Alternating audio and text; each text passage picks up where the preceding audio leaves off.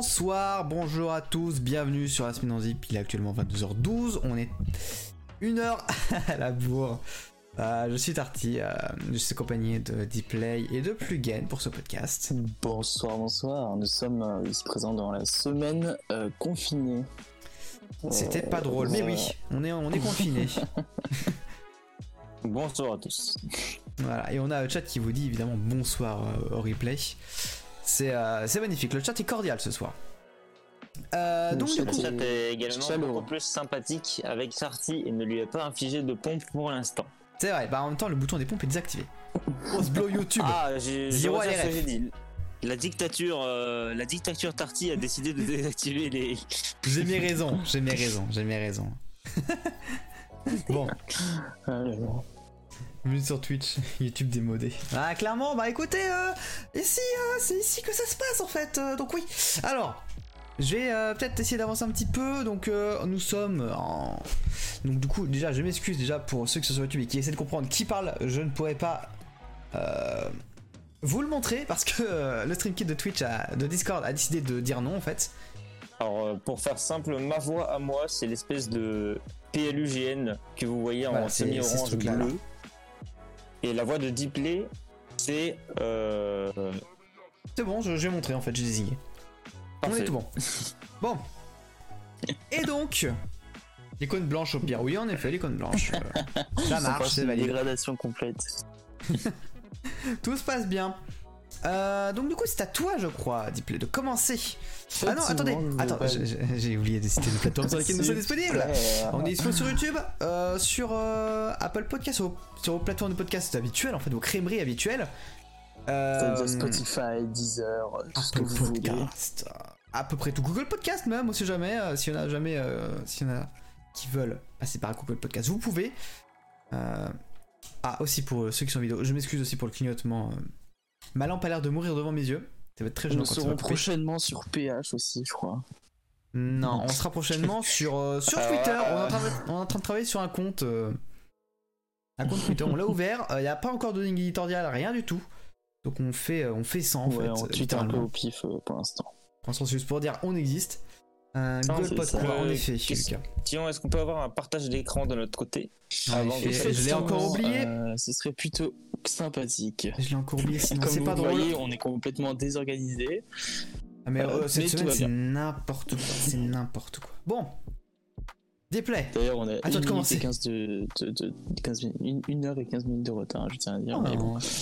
À part ça, voilà, voilà. Bon, vrai, crois sur que PH, why not, peu y a pas le eu bal cette de cette histoire, on va pas s'enfoncer encore plus que ça. Allez. Euh, bon, je commence. euh, Vas-y, avec commence. une news qui est tombée ce mardi euh, concernant Apple, concernant Apple, sur euh, la WWDC de cette année, de cette année par contre, pardon, euh, donc la des devs, en fait. Developer Conference, euh, qui se tiendra comme l'année dernière en ligne et qui se tiendra donc le plus important du 7 au 11 juin. Donc on aura la conférence avec la présentation des nouveaux softwares euh, le, lundi 7. Euh, ça tombe sur un lundi, ça m'a étonné d'ailleurs. Et euh, du coup, euh, toute la semaine, il y aura du coaching, tout ça, tout ça sur l'application euh, Apple Developer pour apprendre un peu toutes les nouveautés euh, de, de ce qui a été présenté durant la keynote. Euh, donc, pour cette WWDC, euh, on va s'attendre, euh, enfin, obviously, du coup, à macOS 12, iOS 15 et euh, euh, tvOS 15 aussi, euh, WatchOS 8, je crois. Je crois qu'on Déjà est sur 8, c'est 7 pour insane. Ouais, ça part loin là, tu vois. Et, euh, et euh, voilà. Après, euh, on, on sait pas si on aura du hardware. Habituellement, c'est pas habituel. euh, Oula, habituellement, c'est pas. habituel. Ça veut rien dire. Enfin bref. C'est des choses qui arrivent, t'inquiète. C'est de- l'épisode de la dérive, t'inquiète. Normalement, on n'a pas d'hardware euh, sur les WWDC, euh, mais c'est déjà arrivé. Donc, euh, en ce moment, en plus, on a des leaks sur un potentiel nouvel iMac Apple Silicon. Donc, on pourrait peut-être s'attendre à un reveal à la keynote de la WWDC et peut-être une sortie plus tard dans l'année. On ne sait pas encore, mais voilà. En tout cas, il y a des produits. Euh, qui sont toujours en liste, comme les AirTags, les, les AirPods 3, enfin tout, tout le tralala avec les iPad Pro, qui sont euh, normalement sur le point de sortir, mais on n'a toujours aucune nouvelle. Ça, Voilà, on les attendait voilà. pour il y a deux semaines et c'est toujours pas arrivé en fait. Euh, Alors, je vais juste rebondir euh, Le sur le, ça m'étonne que ça tombe un lundi. Euh, la WWDC a toujours eu lieu un lundi. Non, Voilà, parce que voilà. C'est sur une semaine entière.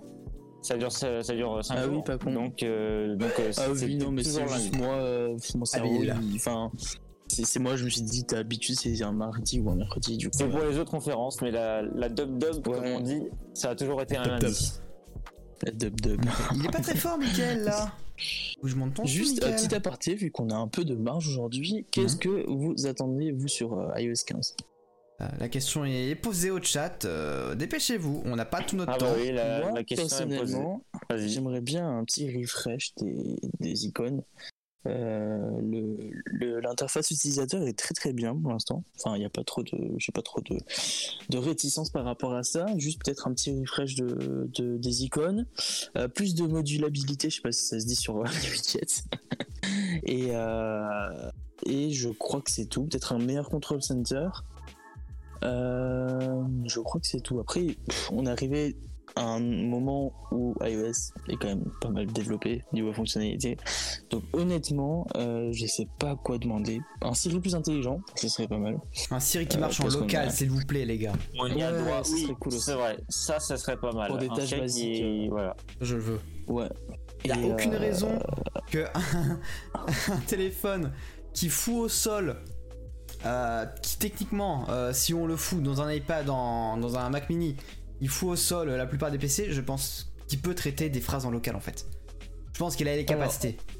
Pour, la, pour ce qui est de la gestion des écrans externes pour iPadOS, euh, je me demande si ça arrive, comment est-ce qu'ils vont faire, parce que ça va demander à ce que tous les développeurs adaptent leur truc du coup en 16 neuvième et en 32 neuvième comme tu dis du coup. Mais, mais du coup, ouais, je me demande comment euh, est-ce qu'ils vont intégrer ça, parce que ça va être plutôt compliqué. Techniquement pas impossible parce que les applications iPad qui sont pour euh, déjà compatibles Apple Silicon sont redimensionnables à volonté. Ah, peut-être que c'est ça bon prépare de le terrain. Sur les Mac M1, euh, lorsque vous prenez une application qui a été conçue pour iPad euh, bien, euh, elle est déjà redimensionnable. Ça. Bah, même certaines apps portées directement ouais, de d'iOS vers macOS. Genre même pas juste les Apple Silicon, genre les, les, les portages vraiment euh, classiques euh, en cochant la case macOS dans- dans Xcode. Euh, certaines apps sont aussi redimensionnables. Oui. Donc euh, normalement, si les devs font pas trop de merde, logiquement, on devrait avoir des apps qui sont euh, compatibles avec tous les form factors, dont les 16 neuvième, si un iPad se branche en écran externe. Personnellement, mais c'est un grand rêve, j'aimerais bien voir l'iPad devenir plus un ordinateur qu'une tablette, Oula. avec notamment l'arrivée de logiciels professionnels dessus. Ouais, bah, Ah ça oui, c'est euh, euh, bon des devs ça. Xcode, euh, Xcode. Final Cut, euh, Logic voilà, Pro aussi. exactement. Ce genre de logiciel, mais euh, je sais pas pourquoi j'y crois moyen. L'iPad on a les capacités. Ce sont des logiciels qui ont des compétences euh, extrêmement fortes, qui demandent pas mal d'options. Euh, et je ne sais pas comment tu mets des options comme ça sur un appareil tactile. Euh, et comment, par exemple, pour Xcode, surtout comment tu t'y prends pour créer des applis depuis un appareil qui a euh, des mécanismes de sécurité et de contrôle tellement forts que tu ne peux pas installer des applications depuis l'extérieur de la- de l'App Store pour l'instant. Donc ça nécessiterait d'assouplir certaines règles et pas sûr qu'Apple euh, ait tenté de le faire. Vrai. Après, peut-être qu'ils toute ont une, façon. ils auront une auto-dérogation comme pour Test Flight. Genre propre Euh, bah, Flight installer d'autres apps. passe par un processus justement de, de signature et, et de review. Ouais, bah du coup, il s'auto-signe. il C'est s'auto-signe, il peut l'utiliser que euh, sur c'est ton, euh, possible, sur mais c'est ton la porte ouverte aux dégâts, ça. Ah bah C'est- oui, là, là, il joue avec le feu par contre. Oui. Que tu laisses n'importe qui créer le code qu'il veut. Donc oui, forcément. Et le signer et le distribuer. Non, pas le distribuer justement. Genre, il le signe, mais genre pour eux, genre c'est signature locale. Oui, sinon c'est Euh, c'est l'enfer sinon. Si tu peux signer en local, tu peux signer n'importe quoi et, distribuer tes logiciels. euh, Chut, chut, chut, Laisse-moi dans mon rêve. Non, mais voilà. C'est le problème. J'y ai réfléchi et je me suis dit, ils sont face à une problématique. Le seul moyen d'avoir Xcode sur iPad, euh, au-delà de techniquement, est-ce qu'on peut faire un IDE et compagnie, c'est de assouplir les règles pour la distribution des applis. Euh, après, on a une proposition, enfin, on a un retour sur l'idée du siren local, c'est un siren local, mais que pour certaines tâches, forcément, l'envoi de message et tout le bordel, quoi. Alors, ouais, mais en vrai, je pense que ça pourrait s'appliquer à tout. Euh, sauf ce qui requiert, genre, des euh, ressources annexes, genre la météo, genre les actus. Euh, genre les raccourcis, ce serait tellement bien que les raccourcis marchent en local. Genre, le calcul se fait déjà en local. Pourquoi il y a besoin de reconnaître la voix à distance? Alors que les pixels font très bien ça en local. Bon.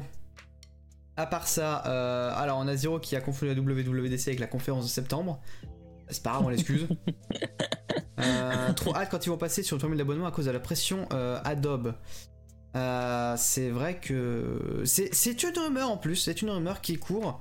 C'est vrai que Final Cut passe sur un format d'abonnement. Et moi j'ai pas envie de ça, moi je l'ai acheté il y, a, il y a, un an. Il Ouais. pas... Non, je l'ai pas encore assez traîné pour que ça passe en abonnement tout de suite moi. J'ai pas envie ça non plus. Je crois que personne n'a envie. Euh, Moi, euh, je sais pas trop, de toute façon, je l'ai pas. Après, entre ça et aperture, euh, bon, le choix est un peu difficile, mais l'abonnement est quand même mieux que le sort d'aperture. Alors oui, parce qu'Aperture c'était un software d'édition photo, je crois, d'Apple? Exactement. C'est Il ça. est Ils ont totalement abandonné. mort et enterré. Oui. Je crois que je- Pourtant, je euh, apparemment, ça fonctionnait plutôt bien. Ah oui, oui, non, mais ça fonctionnait bien, mais le problème c'est que plus grand monde l'achetait, et du coup ils stagnaient au niveau revenu, et puis ils ont décidé de le sacrifier parce que Ils ont dit salut mon c'était plus rentable. Macdrop, hop, le petit Final Cut gratuit. Plutôt normal. Ah putain. Alors, Zero. Euh, mais non, mais moi je connais que dalle. Je suis, je suis que les grosses ventes Apple, my bad. Non, mais t'inquiète.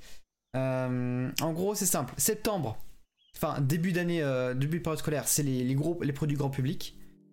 Euh, début d'année tout court, c'est euh, les produits euh, un peu plus de niche. Genre par exemple, c'était quoi? C'était les iPads, c'était genre de produit qui est annoncé en, mars de mémoire. Et donc du coup après en juin t'as la conférence développeur. Ça c'était en mai, soit maintenant c'est en juin. Et donc là c'est vraiment juste vraiment du software. Beaucoup du software ou du très orienté développeur par exemple. ils ont présenté le- l'iMac Pro à ce moment-là. C'est le genre le seul Mac je crois qu'ils ont présenté. Si ils avaient présenté le premier MacBook Unibody je crois. Et, Et là, il y a- voilà, après, c'est vraiment pas si on aussi. peut trop considérer ça comme dans le lot, mais ils ont pré- pré- présenté le DTK aussi l'année dernière. Moi c'est non, n'est pas inclus. C'est pas inclus, d'ailleurs C'est le premier DTK du nom, le premier DTK du nom avait aussi été annoncé à une WWDC euh, En même 2006. temps, je ça crois. fait sens quoi. Tu me fais ça en septembre, les gens comprennent pas. Alors. Alors, est-ce qu'on passerait pas in the suite? Je pense que oui. hein. Je suis euh, partant. Je pense qu'on est bien là, on est parti. parti. Alors, c'est mon, mon heure de gloire en fait, totalement. Euh, YouTube On veut va améliorer le du bien-être. Rewind 2021. Exactement. Euh, YouTube va améliorer le bien-être des créateurs de contenu grâce à une nouvelle option. Euh, en vrai, je suis même pas sûr que ce soit une nouvelle option. Hein. Pas certain du tout. C'est pas, une option, c'est pas une option, c'est euh, automatique, ouais, feature. ça, c'est pas une fonction, c'est une feature. Euh, en gros, YouTube prévoit de masquer le compteur de dislikes. Voilà, ils disent euh, que c'est pour le bien-être de- des créateurs de contenu. Euh, donc je vais pas m'é- m'é- m'étaler un peu plus là-dessus. En gros, ils disent juste, bah écoutez, à propos des, réponses des créateurs, à propos du bien-être et des campagnes de dislikes euh, ciblées, on teste quelques conceptions qui montrent pas le, le compteur de dislikes. Oh, donc là, jusque-là, je comprends. Le problème, c'est que moi, de ce que je vois de l'interface YouTube, c'est pas ça qui te fait la. qui te. fume ton, ton bien-être. Après. Après, forcément, ça joue. Le compteur de dislikes, il fait très mal quand tu le vois augmenter. Alors, Pour euh, faire une à petite vidéo qui a fait 20k vues, euh, je me permets. Gros détail, Ouais. les créateurs continuent de voir le nombre de dislikes. Ouais, en plus, c'est complètement nul du coup. C'est complètement Ça- nul. ça le cache pas vraiment aux, aux créateurs, ça le cache plutôt aux, vi- aux viewers. Ouais, en plus, c'est écrit ici, merde. Nul. En plus, ces campagnes de dislike, je pense qu'ils peuvent les repérer facilement grâce à de l'IA, comme ils le mettent partout. Euh, donc moi, ouais, mon interprétation que j'en avais, je l'ai pas, j'ai pas encore révélé. Euh, Voyez-vous, c'est le spoiler. Je, je lève le voile sur mon idée. Euh, pour moi, en fait, ils veulent se rapprocher plutôt d'un esprit TikTok, où euh, toutes les, euh, tous les feelings un peu négatifs sont masqués. Le dislike étant un feeling négatif. Alors, ils avaient fait ça il y a de nombreux temps avec l'espace commentaire. Comment? Ils avaient fait ça il y a longtemps avec l'espace commentaire. J'aurais masqué les négatifs? Oui. Ah, possible. J'en souviens pas. Euh, à noter que, bah, tu- je sais pas là, si t'as remarqué, il y a jamais le nombre de dislikes sur euh, les commentaires YouTube. Sur, euh, c'est ouais, vrai, mais là, c'est ça fait plus sens, je trouve. Fait plus sens que sur une vidéo YouTube où. euh, Alors, à noter que Ouais. la raison pour laquelle ils ont enlevé les dislikes sur les commentaires était quelque peu différente. En fait, ils avaient migré les commentaires YouTube sur Google Plus Ah, à il n'y avait l'époque pas où c'était de, sorti. de. Et il n'y avait pas de dislike sur euh. Google Plus. Donc en gros, ils se sont dit, bah écoutez les gars, on va les supprimer tout simplement. Un plaisir. Alors, quel autre qui a ajouté quand je regarde un tuto euh, Si je. Alors, attends une seconde. Alors, alors, attends, il y en a- deux qui sont des masterclass là. Euh, Enfin, il y en a un qui est une masterclass. Et un autre qui est plutôt validé. Alors, euh, quand je regarde un tuto, et si je vois le ratio like-dislike, quand j'aurai dislike, je quitte la vidéo, ça me fait gagner du temps. Ce choix est vraiment nul. Je suis à 100% d'accord, surtout quand tu regardes des tutoriels de développement. Surtout quand t'as pas de temps à perdre parce que un- tes parents dans le rush. Et franchement, j'avoue que sur ce point de vue-là, c'est plus que crucial d'avoir le compteur dislike et de voir si la vidéo est appréciée ou non et de comprendre si la vidéo a un intérêt ou pas. S'il retire ça, il retire vraiment euh, le côté communauté de YouTube. Franchement, il surlisse, euh, il surlisse la plateforme quoi. Au point où c'est juste nul parce que en fait, même le, compteur dislike, il est, masqué que pour le viewer, il est gardé pour le, le hum, créateur. Donc ça n'a aucun intérêt pour le bien-être du créateur, je trouve. À part que, ah, à la limite, si. Dans le sens où le compteur de Slack n'est pas affiché en public. Genre, tu peux cacher un peu. euh, Tu peux cacher un peu ta, ta défaite.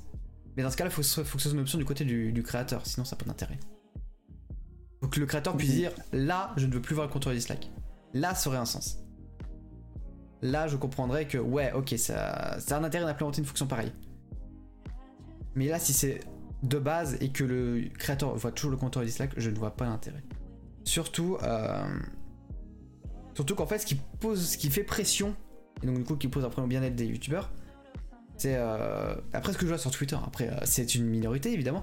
Twitter étant le réceptacle de la minorité bruyante. Ce que j'en conclus personnellement, c'est que l'interface qu'on a en tant que créateur de contenu met vraiment beaucoup la pression en fait. Et donc du coup, c'est, je pense qu'il faudrait changer s'ils veulent vraiment changer un truc. C'est vraiment l'interface de créateur où en fait t'arrives et direct t'es confronté aux chiffres avec des flèches qui montent et des flèches qui descendent. Mais colorées, genre ça fait vraiment, euh, c'est vraiment feedback positif, négatif, très négatif vraiment s'il y a un problème. Genre ils comparent tes vidéos par rapport aux dix dernières et tout, c'est un enfer.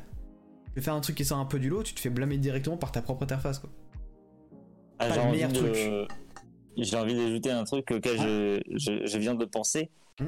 Euh, Il y a, j'ai un gros euh, shout out, tu vois comment on dit en français.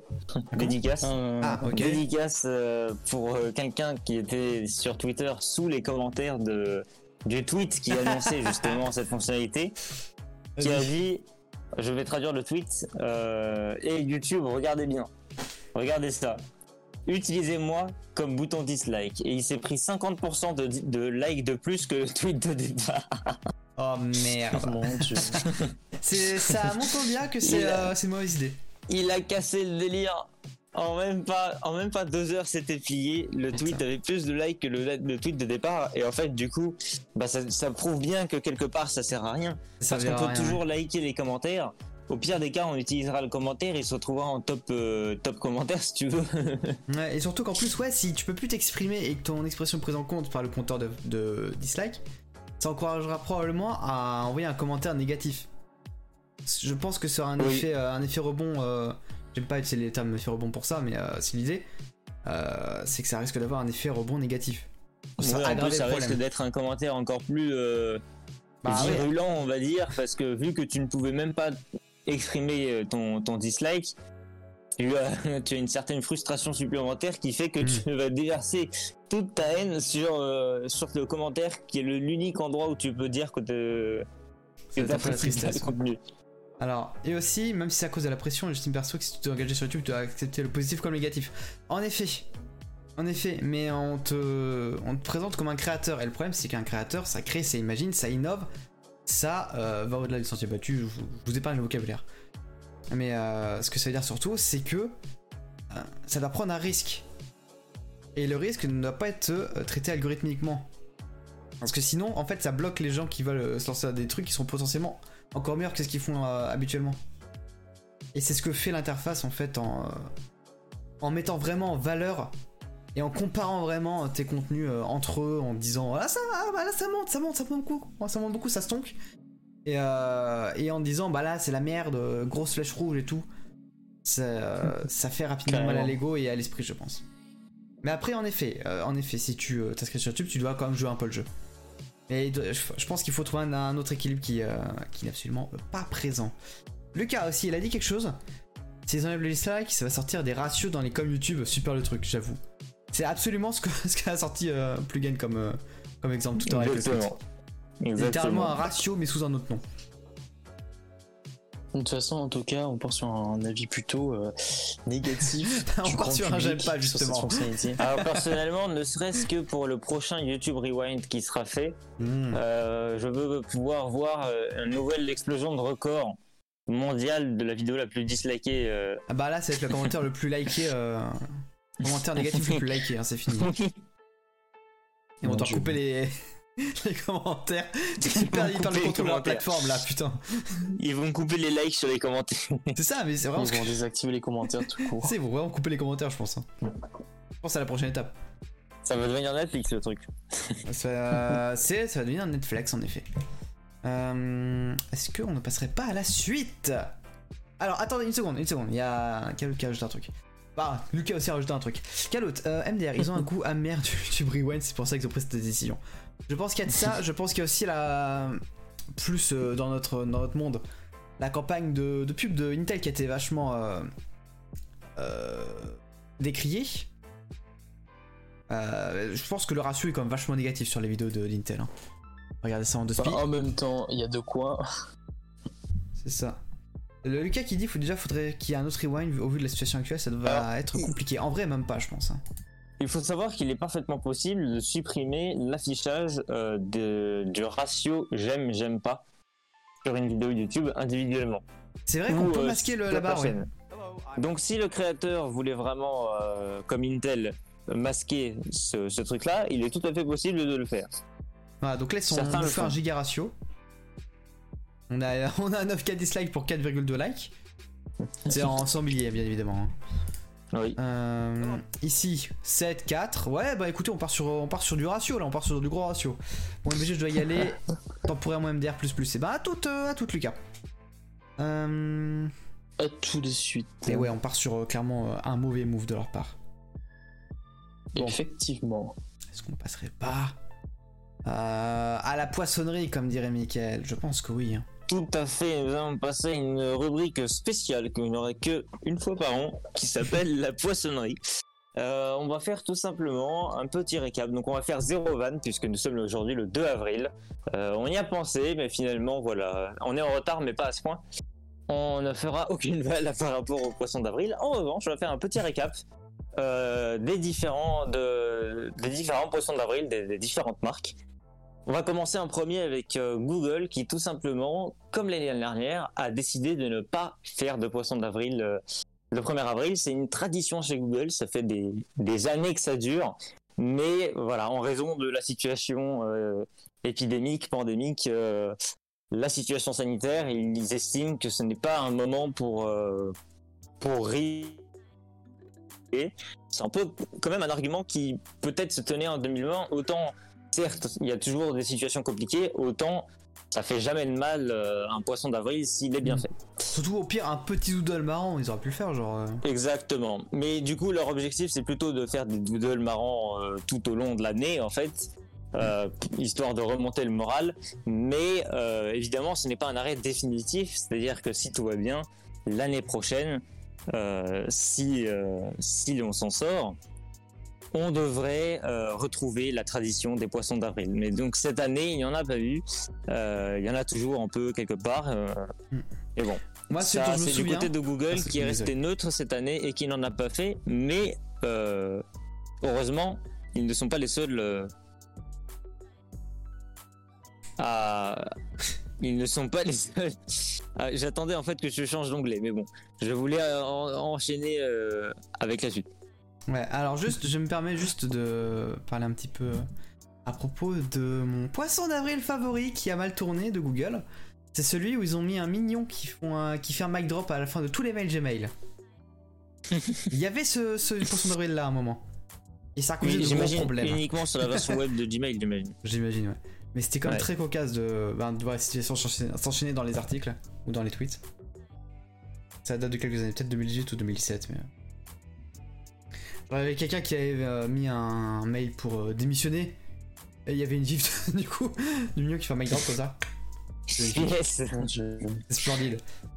Euh, alors, du coup, on va parler de ceux qui ont fait justement des, des poissons d'avril, parce que heureusement Google l'ont peut-être pas fait, mais il y en a toujours d'autres pour succéder. Le Et attends, attends, attends, attends, anglais. attends, attends, faut que je. Parce que sur YouTube, j'avais pas vu, mais sur la page d'accueil de YouTube, il y a Villebrequin qui a fait un poisson d'avril. Voilà, les youtubeurs euh, mécaniques, voiture, vroom vroom, euh, ils ont fait. euh, D'accord, je ne trouve, je ne trouve plus le- la, la vidéo. Merci YouTube pour les recommandations qui changent tout le temps. Euh, Je vais parler d'un youtubeur, hein, mais c'est pas Villebrequin. non, c'est pas Villebrequin du tout. Voilà, ils ont essayé un cheval. c'est des c'est youtubeurs euh, c'est youtubeurs mécaniques vraiment voiture vroom vroom et donc du coup là pour le poisson- pour euh, le 1er avril ils ont fait une vidéo ils, ils montent à cheval. Ça fait 500 Excellent. qui euh, ça fait 500 qui a vu en fait. Voilà, je laisse euh, je laisse enchaîner tout de suite avec eux. bah, du coup, euh, ça part sur youtubeur. Du coup, effectivement, on a euh, probablement un des youtubeurs tech les plus connus euh, sur cette planète, MKVHD, Marques Brownlee, qui euh, a tout simplement, pour son poisson d'avril, fait une review de son chien, comme si c'était un produit tech doté d'intelligence artificielle, de, de capteurs. La vidéo est assez longue. Et euh, son chien s'appelle Mac. Pour le coup, ça c'est pas une vanne, son chien s'appelle vraiment Mac. Donc il le présente comme le Mac du futur en version bêta parce que parfois euh, on lui donne un ordre, euh, ça, ça ne fonctionne pas. et, euh, et également une autonomie, une autonomie de batterie de. Apple parce qu'il faut le recharger tous les jours. Euh, Chacun retenu ce qu'il voulait euh, sur ce coup-là. C'est parfait. c'est la vidéo, il faut, faut la regarder un peu pour, pour euh, voir. C'est une vidéo pour le coup d'un poisson d'avril qui est plutôt sympathique, c'est-à-dire que il n'y a pas vraiment de, de blague à proprement parler. Tout tourne au fait du fait que c'est une review justement d'un d'un chien, et c'était aussi un peu l'occasion. euh, pour lui de présenter autre chose que de la tech une fois sur sa chaîne, euh, voilà, et de présenter un peu son, son chien pour ceux qui voulaient euh, voir à quoi il ressemblait. Voilà, c'est flex section de Euh, go. en vidéo, exactement. Comment flex avec son chien en faisant faire- passer ça pour un 1er avril. Mais du coup, c'est, je, je trouvais ça plutôt intéressant. Mais je m'attendais à, je m'attendais à parfois un peu plus de vannes euh, dans, au cours de la vidéo, étant donné que c'est un poisson d'avril. Euh, mais non, ça se limite au fait de justement présenter son chien, mais le présenter comme si c'était un produit tech. Moi, et, je tiens à euh, dire qu'il est plutôt mignon, son chien. et il a tenu, euh, il a tenu, le- Ouais, ouais, la, ouais. il a tenu la vanne. J'ai envie, j'ai envie de Genre, le prendre euh, dans mes bras. C'est vrai que ça fait vraiment peluche comme ça. Euh, donc là, Marquez, Ouais. donc là, il a mis, la, il a mis la- le lien de la vidéo. Et donc, du coup, en premier commentaire, enfin, en premier commentaire, pas du tout, je l'ai sélectionné. En réponse, il y avait Est-ce qu'il est waterproof ou résistant à l'eau? J'essaie j'essaie d'en prendre un, euh, d'en prendre quelques-uns pour le futur. Et donc, du coup, il répond Oui, totalement. Et j'ai même pas mentionné la qualité des haut-parleurs. Je suis sûr qu'il a un caisson de basse. voilà, c'est, ça, ça me, ça me fume en fait. Euh, voilà. C'était un tweet Euh, de Gina Ezaric, et la sœur de Hey Justine pour ceux, pour, ceux, pour ceux et celles qui connaissent. Ok, très bien, on a un pro. On a un pro, on a un pro, je te laisse continuer Michael, on est avec euh, BK. On enchaîne avec Burger King, qui est du coup le deuxième poisson d'avril plutôt réussi, je trouve. Pour le coup, le troll est parfait. Euh, Burger King a tout simplement passé des commandes de sacs de McDonald's pour le 1er avril et a livré toutes les commandes euh, livrées par livreur dans les sacs McDonald's tout simplement avec à l'intérieur une petite étiquette qui dit on, vous a, on vous a bien eu. Euh, joyeux 1er avril ou j'arrive pas à lire exactement mais Voilà, je sais on, que le on ne message pourra pas lire. euh. le message disait à peu près ça. Euh, bon, bon, bon appétit, bon 1er avril peut-être, je sais plus exactement. En tout cas, le troll est totalement présent. Euh, les, les sacs McDo donc qui ont été utilisés pour livrer des commandes Burger King. C'est quand même une masterclass. Plutôt marrant. À l'inverse, et du coup pour faire une bonne transition, j'aimerais que tu me prennes le, le bon, et c'est pas celui-là. Oh, c'est t'as pas mis dans l'ordre. Euh, Ah oui, à ah oui, on a Deliveroo. un Ah oui. stonks du Oui, tout. j'ai vu On ça. a eu euh, justement la sauce. les livreurs en question. Deliveroo. Zero qui a, Qui qui a eu- réagi euh, directement, qui a dit Deliveroo sa mère. Il s'est fait avoir en fait, il s'est tellement fait avoir. Qui ont eu l'idée complètement débile. Là, pour le coup, c'est un, Ah un bah, euh, pas, pas en vrai, en vrai, en vrai de vrai, ça, ça aurait pu être drôle. Ça aurait pu, mais non. Ça fallait le trop faire bien, mais là, c'est, c'est- en fait, ils ont envoyé un mail professionnel avec euh, tout le même layout, etc., avec un numéro de commande et tout le bordel, pour en gros dire, euh, voilà, merci de votre commande, vous avez commandé 38 burgers et vous en avez pour 466 euros, avec une facture TVA, livraison, euh, pourboire, euh, etc. Non, non, non, c'était pas des burgers, c'était des pizzas aux anchois. C'était les pizzas aux anchois, pardon. Excuse-nous, en effet, Euh, c'était pizza aux anchois. Excusez-moi, euh, voilà, j'étais dans le terme de BK, donc euh, j'étais resté là-dessus. Euh, mais du coup, 466 euros et 40 centimes, euh, voilà, avec du coup une facture professionnelle telle que vous la recevez quand vous commandez normalement chez Deliveroo. Nombreux sont ceux qui n'ont pas tout de suite compris le poisson d'avril parce que le texte d'explication est plus bas dans le mail et donc ont immédiatement euh, soit vérifier leur compte Deliveroo pour vérifier le- la commande et éventuellement l'annuler, en sachant qu'elle n'existe pas, elle est fictive. D'autres ont cru s'être fait pirater, donc ont dû changer tout leur mot de passe, etc. Ça encore à la limite, on pourrait argumenter que pour la sécurité, c'est pas une si mauvaise chose. Un peu plus problématique, par contre, très nombreux sont ceux qui ont appelé leur banque pour faire opposition et bloquer leur carte, ce qui coûte un peu d'argent. Euh, et, et donc euh, le, le- la, la blague en fait finalement est très mal placée. Deliveroo était forcé d'envoyer un deuxième mail derrière pour prévenir de euh, la blague en fait, pour prévenir tout le monde que c'est pas la peine d'annuler, euh, de faire opposition à sa carte bancaire. Et ils ont finalement aujourd'hui fait un communiqué sur Twitter pour s'excuser de euh, Ah, justement ce mail. Euh, en disant que voilà ils sont ils s'excusent pour la blague là c'est pas ils s'excusent c'est juste sources, c'est euh, carrément trois mails, c'est hein. une blague mais si tu vas sur le compte Twitter de Deliveroo euh, tu vas voir leur dernier tweet c'est voilà bah là juste en dessous là je pense plus là voilà Attends. Le- non mais juste en dessous Ah oui, Là, attends, attends, tu- il y a celui-là. Ah, en effet, oui, ils ont En envoyé. dessous. Oui, il y en a un autre du coup. voilà il y en a un autre euh, où il s'excuse justement aujourd'hui vais le mettre, euh, c'est de- un poisson d'avril raté. En effet, Michel. C'est un poisson d'avril totalement raté. Et il y en a un autre qui a été raté, mais pas pour les mêmes raisons. C'est quoi? Ah oui, bah oui, en effet, euh, Zero qui s'est fait piéger par euh, Deliveroo.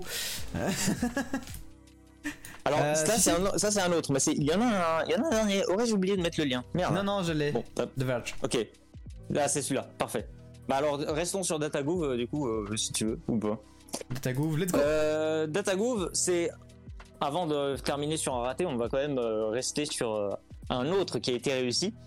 Euh, on a Datagouv qui ont annoncé euh, des stories sur leur site.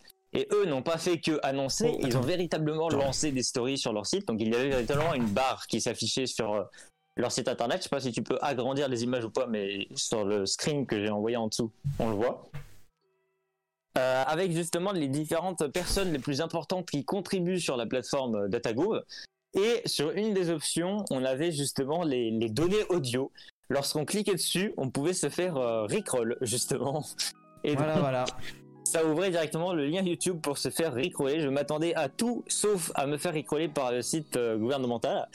Donc, euh, plutôt GG. Et ils ont publié euh, aujourd'hui le nombre de personnes totales qui se sont fait rickroller en appuyant sur données audio en open data. Voilà, c'est Incroyable. peu la- la- l'anecdote cocasse jusqu'au bout. Euh, et on est à peu près euh, 300 environ à s'être fait. euh, à Mais imagine, imagine le gars il comprend pas le rickroll, le principe du rickroll, et il clique dessus, il arrive là-dessus, il comprend pas. Il appelle Datagouv, il est en mode Allô, ça pointe sur une vidéo YouTube votre truc? Comment on fait? Oui, bah écoute, là, bah c'est là. Bah en même temps, après c'est les stories, en même temps, voilà, euh, les stories, c'est pas non plus. euh, C'est ça, story Mais plus 1er avril, plutôt faut vraiment le vouloir quoi.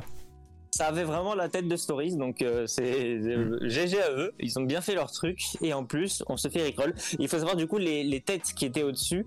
euh, histoire de ne pas trop non plus mettre le bazar dans les poissons d'avril, eux redirigeaient vraiment vers les comptes Twitter respectifs de ces personnes-là. Donc euh, les... quand on cliquait dessus, ça allait directement sur leur compte Twitter, mais euh, le, le Rickroll était situé au niveau du donné audio. Pas mal. Par contre, en vrai, je suis en train de me dire, c'est c'est arrivé par Snap les stories. Ça a Mais été c'est- lancé c'est la par version- euh, Snap. C'est la version reprise par Insta qui a été popularisée avec les cercles en haut, euh, Oui. avec l'image et, le, et le- le petit rond avec les personnes. Exact. Je me suis répété, mais au calme. Alors, euh... ah oui, ils ont le petit communiqué. Le petit C'est le même que communiqué. le mail. c'est le Exactement. C'est le mail, c'est le mail en fait. C'est carrément le mail. Je l'ai vu tout à. Lucas qui est là, même quand il est pas sur le stream, il est là quand même. Et là, même ils ont fait opposition, c'est allé hyper loin. Oui, c'est le problème du poisson d'avril qui, qui était un peu trop professionnel, on va dire, et qui n'a pas fait rire tout le monde. Ce que je peux comprendre, parce qu'en même temps, je vois pas trop ce qu'il y a de drôle au fait de recevoir une facture de 400 euros euh, avec un numéro de commande. Au calme. Moi, je trouve ah, que c'est Twitter, ça peut-être intéressant comme idée de base, je trouve. Il aurait fallu faire une commande beaucoup moins crédible, disons, enfin beaucoup moins, euh, pas des anchois, mais genre je sais pas quelque chose. Une commande qui est à 0 En choix, ça représente poisson. Enfin bref, fallait mieux interpréter, interpréter le truc. Mais c'est vrai que au niveau de la communication sur, dans le mail, en fait, ils avaient pas. Oui, mais vu que c'est une livraison de, de pizza, c'est possible. C'est ça, il manque clairement d'indices quand tu regardes pas le bas. généralement, dans les bas, il y a les mentions légales que personne ne lit jamais et les liens pour se désinscrire des newsletters. Donc généralement, rares sont ceux qui vont vraiment vers le bas. La plupart des gens ont ouvert ce mail sur leur téléphone et n'ont pas lu jusqu'en bas. Tout ce qu'ils ont lu, c'est 466 avec une commande de 38 pizzas. La première chose qu'ils ont fait, c'est appeler la banque pour bloquer la carte. Hmm. Euh, en fait, qu'ils auraient dû faire là, euh, au lieu de, tu vois, ils s'arrêtent là et direct mettent en grand, arrêtez tout, c'est un poisson d'avril. Ouais. genre en bas, genre juste en dessous du total, arrêtez tout, c'est un poisson d'avril. Là, non, mais c'était un, move un peu risqué. Euh, en plus, ils ont mis un truc pour votre fidélité. On vous offre 50 sauces piquantes. Enfin, vraiment, c'est pas le truc qui va te donner l'indice que c'est un poisson d'avril. Oui. Pour un montant comme ça, j'espère bien que les sauces piquantes elles sont offertes. J'avoue. Déjà, qui commanderait 38 pizzas aux anchois Non, mais justement, c'est pour ah ça que là, ce serait, genre, aux anchois. Ce serait, ce serait un hack, tu vois. Enfin, les gens ont cru à des piratages de leur compte. Euh. Oui, je sais. Donc, euh, non, pas, pas stonks du tout. Note, euh, note Jerry Stonks en effet. À la limite, si c'était 38 ballons de baudruche, ça aurait été plus. Ah oui Personne n'y aurait cru, tu vois. Enfin, je veux dire, enfin, les gens se seraient dit, mais qu'est-ce qui se passe? C'est bizarre, etc. Et puis pas avec 466 euros, avec un truc plus bas. Mais là, ça aurait été à la limite un peu plus drôle parce que tout le monde se serait pas affolé. Mais tu vois, tu reçois ça sur ton compte de Livro, tu te dis, euh, là, il y a un gros problème avec ma carte, tu vois. non, par contre, là, vraiment, juste 38 ballons de baudruche, ça passe tout seul, j'avoue. Je m'imagine, moi je dis ça, je, je, je, ris. Et ensuite je me pose la question, puis je ris C'est ça, et tu vois que c'est Deliveroo qui va te les livrer en plus, tu vois, tu te dis. ça, et là vraiment, tu sais, dans, euh, dans tes livraisons, t'as un ballon de baudruche. Genre un. non mais voilà, il y avait d'autres manières de le faire. Ça c'était un peu trop crédible euh, et surtout bah, du coup trop crédible et puis ça faisait pas plaisir aux gens. À la limite, euh, ouais, 38 pizzas offertes gratuitement, etc. Euh, ça aurait peut-être pas créé de scandale, mais un petit quand même, euh, parce que bah, du coup, euh, il serait un peu dégoûté d'apprendre que c'est un poisson d'avril. Généralement, tout ce qui touche à l'argent, faut éviter dans un poisson d'avril, c'est pas une bonne piste. Ça, il aurait même fallu changer d'unité, enfin bref. On va arrêter avec ça. Tu veux parler de, de Volkswagen Il y en a un dernier. Exactement. On va parler de Volkswagen et non pas Volkswagen. En fait, euh, c'est un raté total pour le coup. Euh, et, c'est un raté et en même temps, c'est un non raté. C'est-à-dire qu'on va terminer sur euh, un, entre-deux. On avait fait des positifs un raté, négatifs. On va faire un entre-deux parce que le poisson d'avril en soi est raté. Par contre, stonks pour Volkswagen parce que c'est une opération de com totalement réussie malgré eux. Euh, en fait, ils devaient justement annoncer pour le 1er avril qu'ils allaient se renommer Volkswagen par rapport aux voitures électriques qu'ils font, ah, euh, font et qui sont pas assez connues en fait aux, États-Unis. Ils voulaient faire un peu une opération de com. Et il s'avère que Michel, le stagiaire, a mis ce clic et a publié le communiqué de presse deux jours avant. voilà, c'est arrivé euh, trop tôt. La news est arrivée beaucoup trop tôt. Elle est arrivée du coup euh, il y a deux jours, on était, euh, enfin il y a trois jours maintenant du coup, on était euh, mardi ou on, est, on était le mardi je crois. La news a dû tomber mardi, on était le 30. et donc bah, ouais, mardi 30. Voilà, c'était c'était trop tôt. Par contre, du coup, le poisson d'avril est totalement raté. Hein. Ils ont ils ont rien fait le 1er avril parce que c'était ça qu'ils avaient prévu. Mais cette campagne la news n'étant pas tombée un 1er avril, tout le monde l'a pris ultra au sérieux. Euh, certains se sont évidemment insurgés de ce changement de nom parce que Volkswagen a quand même une histoire, ça n'a quand même aucun sens de virer un nom pour euh, de l'électrique, sachant qu'ils ne sont pas non plus complètement dans la transition. Euh, ils n'ont pas que des véhicules électriques, donc ça avait un peu aucun sens ce changement. Mais du coup, tout le monde a parlé des véhicules électriques de Volkswagen, beaucoup plus que si c'était juste un gag de poisson d'avril qu'on aurait compris euh, tout de suite. En fait, euh, pour le coup, lui, il était bien préparé. Sauf que Michel le stagiaire a fait la petite bêtise finale en publiant le communiqué trop tôt. Donc, euh, Volkswagen ensuite l'a repris du coup plutôt que de supprimer le communiqué parce que c'était c'était cramé à ce moment-là s'ils l'avaient supprimé.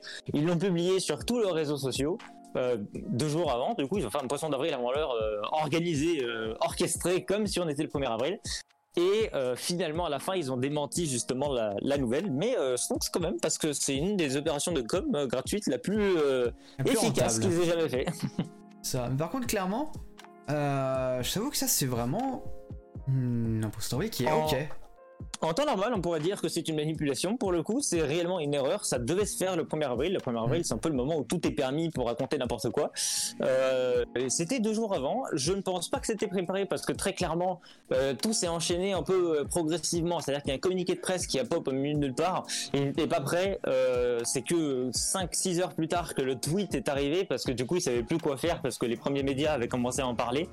Euh, donc ça se voit que c'était pas préparé mais euh, ça leur a permis quand même de, euh, de faire parler d'eux euh, et de leur voiture électrique qu'ils voulaient faire connaître justement à la base via ce poisson d'avril. Donc raté mais réussi en même temps. C'est ça.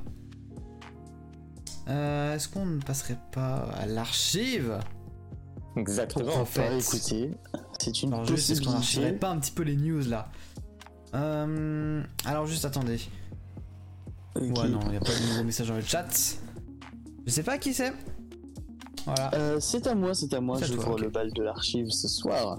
Go. Euh, donc on commence directement avec une news euh, en relation avec Microsoft. Enfin, on, va parler de Cortana, qui fait sa fin aujourd'hui sur. Enfin, pas aujourd'hui. Je crois que c'était pas. C'était à combien de jours Je sais plus du tout. C'était mercredi. Qui euh, a fait sa fin sur euh, iOS et Android. Euh, donc, ta euh, quoi, comme dirait euh, Zion.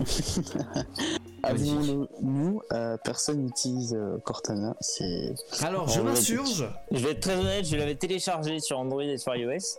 Clairement, Et je l'ai pareil. utilisé pendant une semaine pour découvrir un peu euh, ce qu'on pouvait faire avec. J'ai trouvé qu'en tout cas sur iOS c'était extrêmement limité, mais sur Android c'était honnêtement pas si mal. Je l'ai pas gardé parce qu'en fait il fallait ouvrir l'application à chaque fois pour que ça fonctionne et moi j'ai plutôt le réflexe de Siri d'appuyer sur un bouton pour que ça se déclenche. Mm. Euh, du coup j'ai perdu l'utilité. Sur Android je trouvais que c'était pas si mal. Sur iOS ça pouvait rien faire par contre, donc sur iOS j'ai arrêté d'utiliser après deux heures. Parce que euh, concrètement, euh, même envoyer un message, ça pouvait pas. Donc à un moment donné, ça servait à rien. C'est un peu chiant. Moi, j'avais testé la version bêta qui était uniquement américaine quand j'étais au lycée. Euh, Donc, du coup, vraiment, j'ai bidouillé deux secondes. J'étais en mode, oh, c'est cool. Et puis, je suis jamais revenu dessus. Alors j'avais testé la bêta, j'avais, je suis revenu tester la version définitive quand elle est sortie sur l'App Store. Mais euh, ouais, c'est sur iOS, c'était de toute manière pas très utile. Sur Android, honnêtement, euh, petite perte, je vais dire, parce que ça pouvait faire des choses pas mal. Ça avait accès à la localisation, donc ça pouvait faire des automatisations, etc. C'était la porte en fait pour les automatisations. Tout ce qui était automatisation de lieu, automatisation de, si quelqu'un t'appelle, tu pouvais lancer un rappel, ça c'était pratique. Quand quelqu'un t'appelait, tu pouvais demander à Cortana de te rappeler quelque chose par écrit, discrètement, au moment où tu recevais l'appel.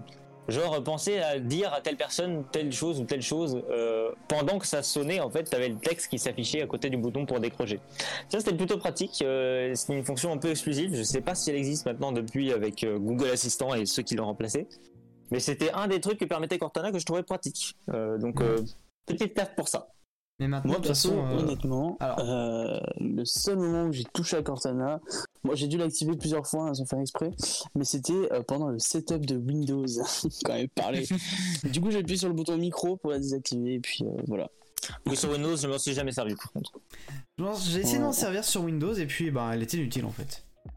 Au niveau Oui, de Siri, même de Siri en fait. Euh, je vais être honnête, hein. Siri, autant je m'en sers parfois sur mon iPhone et sur mon iPad, autant sur Mac, je ne l'ai jamais allumé.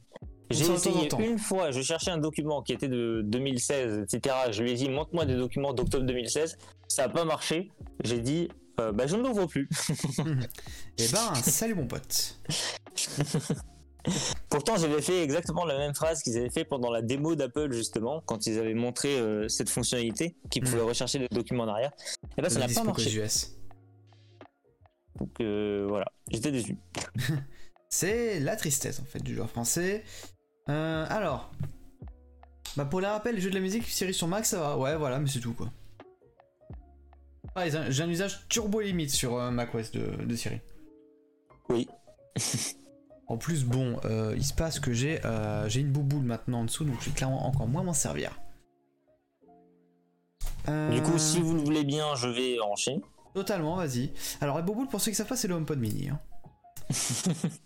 Du contexte. Alors celui-là, je veux que tu me l'affiches plutôt vers la fin. Je veux que tu m'affiches les autres articles en premier et la page Wikipédia Ah la putain, il y en a plein Oui, t'inquiète, mais je vais 400 passer très vite dessus.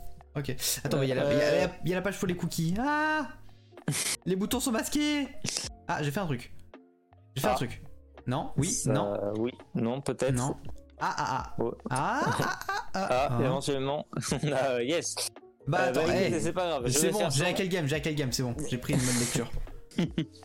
Alors, je vais vous parler d'une news qui est tombée. On a une, un ensemble de news qui sont arrivées en février, janvier, etc., auxquelles on n'a pas parlé. euh, parce que la semaine en zip euh, n'était pas tout à fait lancée à ce moment-là, je crois, au moment où les articles sont sortis. En tout cas, on a une news qui est tombée justement euh, ce mardi. On a Verizon qui confirme du coup éteindre définitivement son réseau 3G d'ici le 31 septembre 2022. Euh, et donc leur réseau 2G, euh, je crois, il me semble, euh, pour une partie est déjà éteint. Euh, une autre partie est peut-être encore allumée chez eux, je ne sais plus. Mais euh, du coup, ils ont prévu justement d'arrêter leur réseau et également se joignent à la partie T-Mobile et Sprint qui ferment eux deux, maintenant qu'ils sont, ils ne forment qu'un, leur réseau 3G euh, d'ici le 31 septembre, décembre pardon, 2022. Euh, là, tu es chez AT&T. Ouais, C'est un autre article. pareil. Ouais.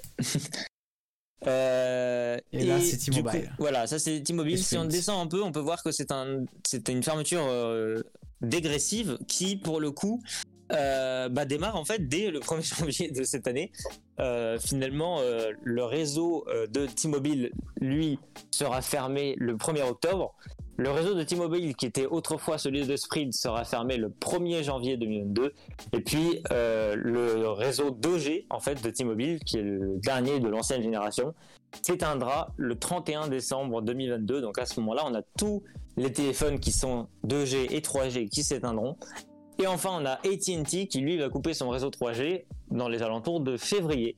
Donc 2022 concrètement sera l'année où euh, la 3G n'existera plus, tout simplement aux États-Unis. Par contre, c'est une bonne chose?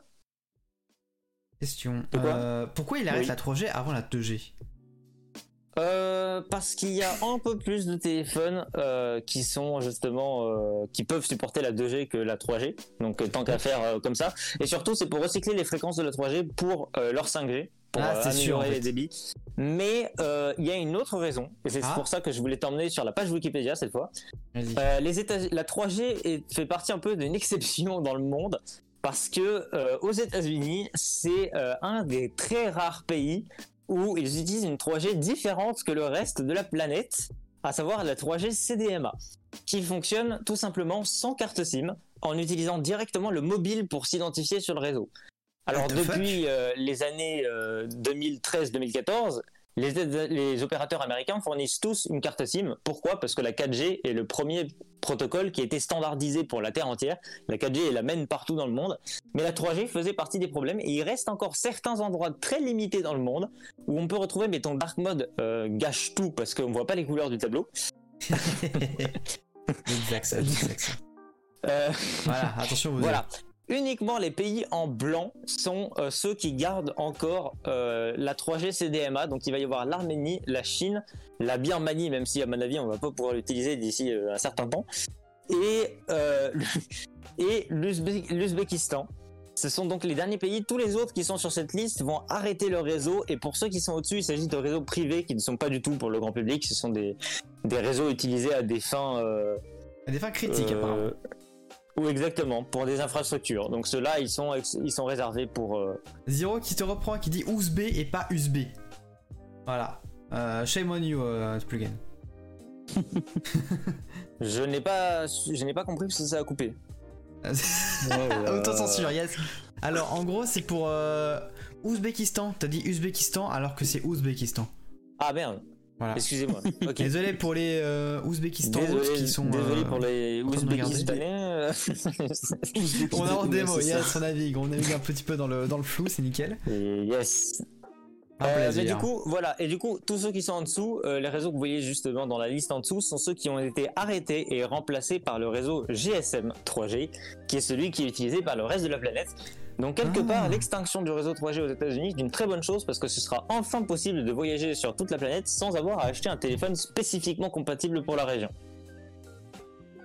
À l'exception des quelques cas qui restent au-dessus, effectivement, qui, qui, eux prennent plus de temps pour le changer. Mais du coup, c'était un des trucs très compliqués. Il existait du coup euh, jusqu'à l'iPhone 5, qui était le premier à supporter la 4G, plusieurs variantes justement d'iPhone aux États-Unis qui n'étaient pas compatibles d'un réseau à l'autre à Oh, cause de ces différences de protocole. Donc il y avait les iPhones CDMA et les iPhones GSM. Euh, certains fonctionnaient justement avec Verizon et Sprint et d'autres avec AT&T et euh, T-Mobile. Donc maintenant il n'y a plus maintenant de, de- de mix de téléphones d'iPhone qui marchent que pour un réseau que pour l'autre. Grâce à la fermeture de ces réseaux 3G, la question se pose plus. Le même iPhone fonctionne partout, aux États-Unis pour les quatre opérateurs, en Europe, en Asie, en Océanie. Euh, euh, J'ai oublié peut-être euh, l'Amérique du Sud et l'Afrique, mais en tout cas, bref, ça fonctionne dans tout le monde. Ça. Et donc du coup, il y a Zero qui a mis un message en avant, qui s'appelle la Centart. Euh, seules deux personnes auront la ref. euh, si, trois personnes auront la ref. Plus Zero, ça fait 4. mais voilà, passons, continuons. Euh, C'est à moi, je crois. Oui, C'est à moi. effectivement. Alors, on part donc sur une news un petit peu. On va, on va, aller, on va aller un peu plus vite quand même. Il est. Il est quelle heure? 23h03. Ça fait une heure quasiment qu'on podcast. N'importe quoi. Alors, ce qui se passe, c'est que sur Google, les résultats sont triés en fonction de plusieurs critères, dont le fait euh, que euh, les pages web supportent ou pas le protocole AMP. Le protocole AMP, qu'est-ce que c'est? Euh, En gros, c'est tu stockes une version simplifiée de ton site web sur les serveurs de Google pour que ça charge plus vite chez l'utilisateur. En gros, c'est ça. Le problème, c'est que c'est un peu anticoncurrentiel, quoi. Et surtout si euh, tu n'es pas très Google friendly, tu, euh, tu vas au fin fond de l'internet. Donc, du coup, ce qui se passe. euh, Alors, je vais vérifier quand même, parce que là, ils, ils parlent de carrousel de résultats. Est-ce que ça parle de tous les résultats ou juste des trucs qu'on défile un peu en haut au début? C'est la question. À mon avis, ça doit être ça parce que sur Google, en fait, quand on a les Ouais, c'est le articles qui s'affichent en haut dans la recherche euh, justement de, des news, euh, on a justement des articles qui s'affichaient en AMP. En fait, c'était pas si mal ce truc parce que ça permettait de switcher d'un article à l'autre juste en swipant à gauche et à droite Ouais. euh, grâce à AMP. Euh, mais du coup, maintenant, il sera possible d'avoir justement des. Je, je sais pas Des comment ils vont organiser cool. ça esthétiquement pour ne pas mettre le swipe, mais voilà. Le- Bah, c'est tout, ils vont juste. ils vont juste mettre un petit éclair quand il y a. Quand il y a du Bah oui, non, et, ça, euh, ça, c'est clair, tac, mais tac, euh, tac, il y avait une fonctionnalité justement quand tu ouvrais un article ou quand tu swipais vers la droite, ça t'ouvrait automatiquement l'article suivant en Ouais, bah, restant. ça va euh, basculer que entre les AMP, c'est tout. On oui, faire sans doute, hein. c'est comme ça qu'ils vont faire. Mais du coup, euh, bon. Moins. Ou alors ils vont faire un aperçu de l'article, euh, je sais pas comment. Apparemment, ça compte bien le carrousel de news et les résultats de recherche. Bon. Mac Génération se contredit euh, d'une ligne à l'autre. Tant pis, c'est pas grave. C'est juste ce qui arrive. sur euh, des news de qualité. C'est ça. Lucas qui est revenu entre temps. Re, Lucas. Euh, alors, c'est à ton tour, Mickaël, je crois. C'est à ton Lucas, tour. tu as raté la Poiscaille, c'est à mon tour. Quel dommage. Euh, D'ailleurs, si vous pouvez accélérer un tout petit peu, ce serait magnifique. Euh, alors, a on va parler d'une petite nouveauté. Alors normalement c'est Dplay qui parle d'Apple, mais je vais faire une petite exception et je vais lui piquer en fait euh, euh, une partie de sa rubrique de, je crois que c'était la semaine dernière ou la semaine d'avant, je sais plus, où il a commencé à parler de iOS 14.5 justement qui était en Il bêta. Pas de souci. Mais du coup il y a une nouveauté qui est apparue sur la bêta 6 qui est sortie, euh, je ne sais plus quand, mais très très, très récemment cette semaine. Euh, mercredi. mercredi. Euh, du coup, on a une nouvelle fonctionnalité uniquement pour les iPhone 11, 11 Pro et 11 Pro Max qui s'appelle le réétalonnage de batterie. qui va donc arriver sur iOS 14.5 euh, en sortie finale. Partie, tu peux descendre un peu pour qu'on ait les screens parce que l'article en soi n'est pas très très intéressant. Il s'agit Oui. d'un article de support. Mais en gros, ce qu'il faut retenir, c'est que dès que vous allez installer iOS 14.5, vous allez avoir un message de réétalonnage qui va apparaître sur euh, votre iPhone et euh, qui peut durer plusieurs semaines. hein. Donc il faut le savoir, ça va faire plusieurs cycles de batterie et ça va regarder comment se comporte votre batterie, ça va analyser véritablement votre batterie au quotidien pour réestimer la capacité euh, maximum de votre batterie ainsi que sa capacité de performance optimale. Donc, ça va permettre de la recalculer si jamais vous aviez des données erronées ou si jamais vous aviez une notification qui vous demandait de remplacer votre batterie parce qu'elle était usée. Tous ces avertissements vont disparaître pendant le réétalonnage et ensuite euh, vous allez avoir donc soit la bannière qui va disparaître complètement, soit une autre bannière qui va vous dire qu'il n'y a pas vraiment de service à faire pour le moment pour votre batterie parce qu'elle a l'air de se comporter plutôt bien. Et enfin, un peu comme une loterie, voilà, si vous jouez au loto, sachez que votre iPhone va devenir un appareil de loterie. Il y a un, un message qui peut s'afficher dans certains cas qui s'appelle l'échec du réétalonnage. Si vous tombez sur votre message, considérez que vous êtes euh, l'heureux euh, ticket gagnant, puisque vous allez, droit, vous allez avoir droit à un remplacement de batterie offert par, euh, Apple, même si votre batterie a une capacité maximum de 100%. Donc ça veut dire que votre batterie n'a pas réussi à s'étalonner correctement, même si son autonomie est bonne. Même si voilà, vous allez avoir un ticket gagnant, vous allez pouvoir le faire échanger gratuitement, enfin échanger la batterie gratuitement chez Apple sans rien payer, grâce à ce ticket gagnant échec du réétalonnage. Voilà, et donc du coup Lucas qui réagit directement en disant intéressant en soi, mais la grande question, pourquoi la série des 11 en particulier? Est-ce qu'on a un indice? Alors, on avait des indices on avait des indices, euh, mais en gros, c'était par rapport à l'âge et par rapport à la capacité de faire des, de tels étalonnages. Il me semble que les anciennes batteries n'ont pas les, composants nécessaires dans la batterie directement pour faire un ah. étalonnage de cette, euh, de cette mesure. En gros, ils ont un peu changé la fonction, la façon dont ça fonctionne.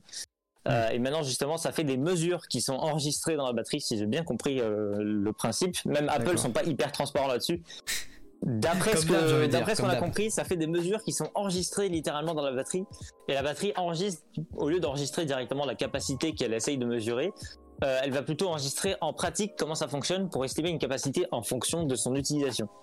Avec des données du coup qui sont plus précises. Et euh, s'il n'arrive pas à enregistrer les données dans la batterie, ce qui peut être potentiellement le cas si la batterie n'est pas euh, d'origine ou quoi, eh bien vous avez un, un, ticket gagnant. Alors je sais pas comment ça se passe si la batterie n'est pas d'origine, je sais pas si vous avez droit la batterie. Je pense que t'as pas la fonction non, du coup. Euh, non pas du tout. Déjà euh, si c'est une batterie. Bah, du coup t'as pas de composant du coup c'est logique. Euh, iOS ne fait pas le calcul de batterie, il détecte en fait le numéro. Il détecte directement le numéro série de la batterie et s'il voit que c'est pas le même, même si c'est une vraie batterie Apple d'origine qui a été enfin qui a été transposée dans notre iPhone 11, euh, il met directement en fait euh, un message qui dit qu'il n'arrive pas à détecter la batterie. ok, je l'ai déjà vu ce message, donc euh, je, vois ce que c'est. voilà. Mais si vous avez une batterie, bah, lorsque vous allez faire votre mise à jour, considérez que vous avez une, une chance au loto qui va jouer. Peut-être que vous allez gagner un remplacement gratuit de votre batterie, peut-être que non. Et si vous avez des statistiques un peu bizarres sur votre batterie, bah, ne n'en tenez pas compte, n'allez pas maintenant euh, demander une réparation, attendez la sortie de iOS 14.5, attendez le réétalonnage pour confirmer si vous avez vraiment un problème de batterie ou pas. En effet, et donc du coup, le, Lucas qui dit mais ça devrait être intégré au 12 aussi du coup. Et en effet, oui, logiquement c'est intégré au 12, mais du coup c'est bien intégré. Non? Dans le 12, dans le 12, ça devrait, cette fonctionnalité devrait être déployée après un an, c'est-à-dire qu'il est. Ah en fait, ils vont l'intégrer au fur et à mesure des mises à jour iOS euh, pour les appareils concernés. Là c'est uniquement pour l'iPhone 11. Ils mettront à jour l'article en fait euh, plus tard euh, pour intégrer les iPhone 12 parce qu'en gros ils estiment que les iPhone 12 n'ont pas besoin d'être réétalonnés pour l'instant parce qu'ils sont neufs. Donc si tu commences à afficher des ah. messages de réétalonnage, c'est trop tôt. D'accord, je comprends. Ok, je vois. Et les anciens n'y ont pas droit justement parce que ça fonctionne pas exactement pareil. ils, n'ont pas, ils n'ont pas les méthodes nécessaires pour le faire. Mais peut-être que apparemment ils travaillent sur une technique un peu différente pour le faire fonctionner sur les anciens modèles, potentiellement jusqu'à du coup euh, l'iPhone 7. Euh, progressivement, peut-être que dans les prochains mois, avec les mises à jour sans doute d'iOS 15, parce qu'on sera là d'ici là, euh, ou éventuellement une mise à jour encore supplémentaire qui arrivera juste avant iOS 15 pour iOS 14, peut-être qu'ils vont l'étendre à plus de modèles s'ils trouvent une manière justement de sauvegarder ces statistiques efficacement. Donc du coup, il y a Zero qui revient en disant, enfin, il est revenu dessus il y a 10 minutes, mais euh, entre temps, il y a un message un peu plus euh, intéressant, un contexte à, reprendre. Euh, donc du coup, Zero a dit, ouais, c'est ce qu'on a sur macOS, quoi.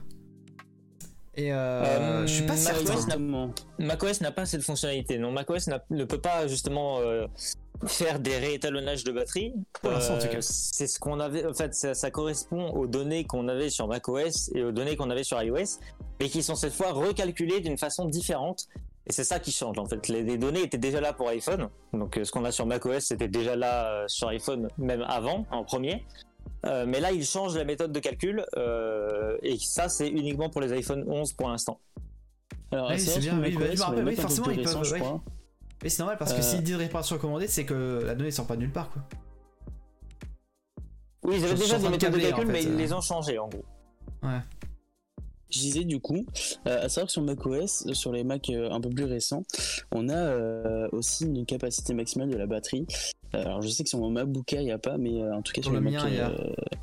Mais ouais, en gros, c'est c'est pas c'est pas comme on peut s'y attendre en fait. C'est pas un bridage de performance pour maintenir l'autonomie. C'est réduire l'autonomie pour garder les performances. C'est la méthode inverse. c'est ça. Genre en gros, il te restreignent ton pourcentage maximum pour éviter que si t'as- t'ailles encore plus loin, ça te fume encore plus rapidement ta batterie. c'est l'idée, je crois. Mais du coup, voilà. Ouais, c'est dans ça que je parle. Ah, euh. Apple. Ok, ok. Ah, il y a, il y a eu confusion du coup, euh, Zero. un plaisir. Parce que du coup, il parlait de, de la partie euh, protection de la batterie qu'il y a sur macOS euh, Big Sur. On n'a pas vraiment non plus beaucoup d'éléments pour l'instant. C'est c'est la première version où on a ça. Après, peut-être, est-ce que ce système justement de réétalonnage de batterie va être porté sur macOS peut-être l'année prochaine? On Ça ferait ne sens. sait pas. Ça ferait sens. Euh, et on est sait pas même. surtout si ça va arriver sur iPad. Ça, c'est peut-être une de mes attentes aussi sur euh, iOS 15. Un peu de gestion de batterie pour. Enfin, du coup, iPad OS 15, mais j'ai déjà dit plusieurs fois que c'était la même chose pour moi. Euh, une gestion de batterie sur iPad parce qu'il n'y a aucune raison que l'iPad soit la seule plateforme mobile euh, avec une batterie lithium qui n'a pas de, de gestionnaire de batterie. Ouais, parce que même sur l'Apple Watch, on, on a un, un indicateur de C'est pourcentage. vrai. Oui. Du coup, voilà. Bon, derrière, avec niveau iOS 14.5, go installer la bêta 6, monter le Marcel avec sa MDR. Et ben, let's go, euh, let's go bêta tester pour nous. Merci Lucas. Euh, Est-ce qu'on a autre chose Non? On passera à la suite. À part du coup la confusion avec Zero, on en reparlera si tu veux en privé, Zero, si tu veux qu'on en reparle. euh, Pour mettre ça au clair, vous voyez. hein. Euh, alors, étage de la batterie, machin. Bah, en fait, tu as mis deux fois le lien, yes. Un plaisir. Alors, c'est. C'est. C'est. C'est. C'est. À. C'est à déplaire. Effectivement, c'est à mon tour une news sur euh, Google euh, qui euh, annonce Google Stack, euh, qui est une sorte d'application pour euh, dématérialiser tous ces documents. Voilà, voilà, c'était une petite news avancée Voilà. comme ceci. Moi, c'est un truc qui m'intéresse euh, personnellement, mais j'aimerais un truc qui soit privacy juste et dispo sur iOS et pas fait par Google. Ça fait quand même beaucoup de conditions. Parce que moi, j'aimerais bien avoir un porte-document magique comme ça. Vu que je fais tout en dématérialisé, ce sera la suite logique. Et du coup, je dois, je dois scanner, mettre dans l'application qu'il me faut, machin. C'est extrêmement chiant. En vrai, une petite extension pour. Wallet et un petit redesign, ça pourrait être intégré dans Wallet. Euh. Non. non, non. Moi, c'est mon avis. Non, non, si Wallet, Wallet, non, non, au lieu de présenter toutes les hein. cartes à la suite comme ça le fait maintenant, et je trouve ça un peu inutile, lui, on avait justement des, des- des dossiers, on va dire, un dossier carte de fidélité, Ah. un dossier carte bancaire, et justement un dossier document, et puis d'autres dossiers, et que Ah, de devienne en je suis quelque sorte un- un porte-document euh, et un porte-carte en même temps, pour moi, c'est pas totalement euh, fou comme idée de mélanger les deux. Si Apple voulait le faire, je pense qu'il pourrait utiliser un rebrand de Wallet. Après tout, Wallet, avant, ça s'appelait Passbook.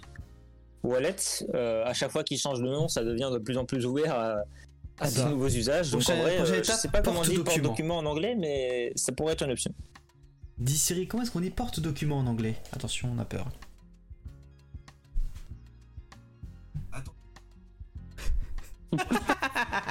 Mais quel crack Mais quel crack Je demandais- Le live est je demandais- sponsorisé par. Comment est-ce qu'on Je- dit porte-document en anglais?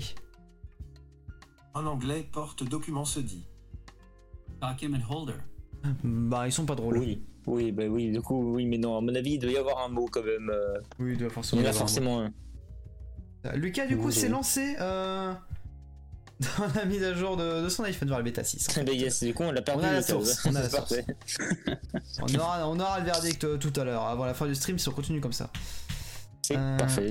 C'est magnifique. Tuc, tuc, ok. Alors, euh, actu suivante, c'est. C'est à moi. Je crois que c'est à toi, ouais. c'est à moi. Alors là, on va nerder un petit peu. Euh, le Nvidia Ah ah, la télé, bah oui Lucas, attends, tu es famous, tu es un influenceur. Euh, alors, donc euh, le Nvidia Resizable Bar. Donc, je crois que c'est l'accès direct à la mémoire, ouais, c'est ça. Donc, c'est la fonction d'accès à la, direct à la mémoire du GPU, du coup, vers le SSD. Cette fonction-là vient donc d'être lancée sur les RTX euh, de génération 30. Euh, je pense pas que pour la génération 20 ça va arriver, je crois que c'est un passage métal différent. Mais en gros, ce que ça fait du coup, c'est un gain de performance en jeu qui peut aller de euh, 3 à 5%, je crois. Donc c'est euh, ouais, environ 4% d'images par seconde supplémentaire en moyenne. Euh, donc voilà, c'est pas la folichon, c'est pas folichon, c'est pas non plus négligeable. Euh, 4% ça peut faire beaucoup en fait en fonction du contexte. Mais euh, apparemment on est encore loin des... Ouais c'est en gros. c'est vrai que là ils ont mis un peu de contexte. Euh, par exemple pour Watch Dogs Légion, on, part, on passe de 49,6 images par seconde à 51,4. Euh, je suis un peu déçu. Sachant que euh, AMD avec son Smart Memory Access, Smart Access Memory plutôt, donc qui euh, ce qui a donné l'idée à Nvidia, euh, ça donne un boost de 10 images par seconde en général. Non, c'est en pic, en pic, je suis désolé. 10 images par seconde en pic sur les jeux, donc du coup les plus adaptés. Donc ce qui n'est pas négligeable. Mais c'est toujours ça de prix quoi. C'est ça, oh pas mal, mais c'est pas énorme, mais selon les besoins, ça peut être énorme. Alors, bah oui, en fait, t'as bien résumé le truc, euh, Lucas. C'est c'est une masterclass en fait de raisonnement que tu viens de nous proposer. C'est splendide. À ton tour, euh. C'est effectivement mon tour. Euh, du coup, qui, une news qui porte pardon, sur Niantic, euh, l'éditeur, la société derrière Pokémon Go, qui est très connu. Et d'ailleurs, il y a de plus en plus de gens qui y rejouent, euh, dont moi-même. On a une pandémie, ils sont au courant ou pas Euh, comment? Bah, On a une pandémie dehors, donc jouer à Pokémon Go, ça m'a pas l'air très accurate. Bah, En soi, oui et non, parce que moi je joue sur le chemin, et puis dans tous les cas, tu vas dans des parcs, et si t'es un minimum responsable, tu vas là où il y a moins de gens que. que enfin, Ouais, mais moi, Bref, je bouge pas de ma pièce, en fait, ça fait euh, genre. euh, Est-ce que je suis allé au-delà de. Non, je suis allé à ma fac il y a deux semaines, c'est tout. hein. Non, il y a non, cette semaine-ci, et la dernière fois, c'était il y a deux semaines, donc. euh, Et puis en plus, ils ont adapté le jeu, euh, enfin, ils ont mis plusieurs fonctionnalités Pour du- ah, pour du indoor. jouer, euh. Comment? Ils ont adapté le jeu pour du indoor, c'est ça? Intérieur C'est ça. C'est bien. A des raids à distance, euh, tout ça, tout ça, enfin toute la panoplie quoi. Mais euh, le sujet ne porte pas sur ça, le sujet porte sur euh, des éventuelles lunettes de réalité augmentée de la part de, de Niantic du coup, qui, ont utilisé- qui, ont, qui ont mis en valeur d'ailleurs la 5G, il n'y a pas juste un peu avant je crois. euh, qui permettrait éventuellement de euh, améliorer cette expérience de réalité virtuelle si ça arrive un, un jour mais euh, on pourrait ouais, s'attendre à voir euh, de, la- de la réalité augmentée. Euh, Enfin, non, du la, ouais, c'est ça, de la réalité augmentée. pour, ouais, attends, la fatigue, la fatigue touche tout le monde, on l'excuse, on l'excuse. Comment? Non, là je disais la fatigue touche tout le monde, donc on t'excuse. En fait, le problème, c'est que tu fais toujours le bug que tu fais d'habitude quand on parle en même temps que toi, on t'entend pas du tout. Oh, plaisir. Non, mais euh, voilà, voilà, c'est tout ce que j'avais à dire sur, euh, J'ai rien à rajouter dessus. ces éventuels casques. Voilà, voilà. Un truc à rajouter, Miguel Écoutez, euh, pas, pas vraiment. Ouais, moi je vais revenir sur un petit élément, en fait, j'en ai pensé. Euh, voilà, euh, des lunettes, un reflet euh, chez Apple. Ensuite, euh, du côté de Niantic, Satisco a des lunettes. Bon, euh, je crois que c'est le grand rush pour tout le monde, en fait, là. euh, de dire, eh, vous avez vu, on travaille sur des lunettes de réalité augmentée. Et on est trop fifous. Alors, autant sur la WWDC, euh, je suis pas convaincu, je trouve qu'il est encore peut-être un peu tôt. Euh, pour Oui, c'est totalement tôt, hein, ils sont réalités euh, pour dans un an, je pense. hein. Euh, utilisable au quotidien, ça serait peut-être un peu tôt. Après, peut-être qu'ils vont faire euh, comme euh, ce qu'ils font à chaque fois quand ils présentent des produits à la WWDC, c'est qu'ils dire qu'ils teasent le produit, qu'ils sortent sur, euh, soit à la fin de l'année, soit l'année prochaine, Comme avec AirPower qu'ils ont annulé ensuite. AirPower, c'était plus, enfin, c'était pas une WWDC, du coup, c'était une présentation. Ah oui, euh, C'était la conférence carrément de l'iPhone 10, c'est vrai. Ouais, et je tiens à faire un petit une petite aparté sur euh, l'AirPower. Xiaomi, euh, je Mm. crois que c'est cette semaine, euh, ont présenté toute une ligne de C'est vrai, la produits. semaine dernière, on en a pas, on en a pas parlé? Euh, non, on n'en a pas parlé Oh, et on n'en parlait pas euh, dans l'archive. Mais du coup, ouais, je veux voir une petite aparté sur Xiaomi qui ont réussi à euh, sortir un AirPower euh, dérivé. Euh, donc ils ont mis, je crois, je sais plus combien de C de, de, de, 19 du bobines. cercle là en cuivre de, fil de volume qui est dedans et, euh, et lors de la présentation de leur propre keynote justement ils se sont un peu euh, foutu la gueule d'Apple en mode ouais nous on a sorti une euh, un AirPower que vous n'avez pas pu faire et du coup il y a une image on voit un iPhone justement posé sur ce, ce pad de charge en fait et euh, du coup, ça a l'air plutôt intéressant. Euh, après avoir si la, euh, la, la, tenesse, la promesse est tenue, euh, à savoir tous les problèmes de chauffe, tout ça, tout ça. Mais voilà, ça a l'air plutôt intéressant et c'est quand même une, une grande prouesse de pouvoir faire ça, d'aligner autant de, de fils de bobine pour faire un, un comment ça s'appelle un, un Ah. chargeur sans fil. Parce que la difficulté avec ça, c'est qu'en fait.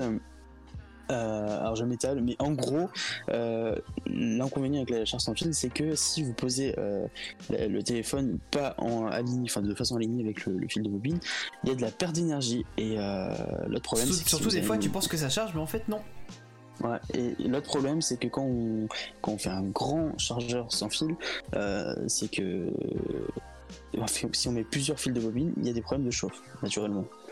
Voilà, voilà, c'est tout ce que Je je tiens juste à dire que j'ai un chargeur sans fil classique et que en juin dernier, quand je l'ai utilisé pour la dernière fois euh, avant de Mon partir en vacances d'été, oui, j'ai un chargeur sans fil, je me- je m'en sers pas tellement finalement. Je préfère le Lightning. La dernière fois que je l'ai posé dessus, euh, j'ai eu droit à une alerte euh, votre iPhone est trop chaud, vous devez le refroidir pour pouvoir l'utiliser.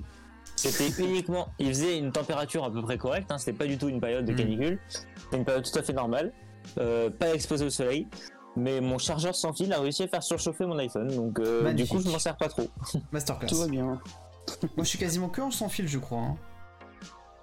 Là, j'étais, Euh, Ouais, je suis que en sans fil.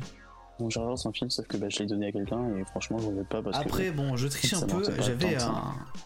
J'avais un, un, un truc similaire à MagSafe sur mon téléphone. C'est une coque, voyez-vous, fournie par le, le créateur du concours euh, avec lequel j'ai gagné ce téléphone. Euh, et en gros, ici, ici et là, il y a des aimants.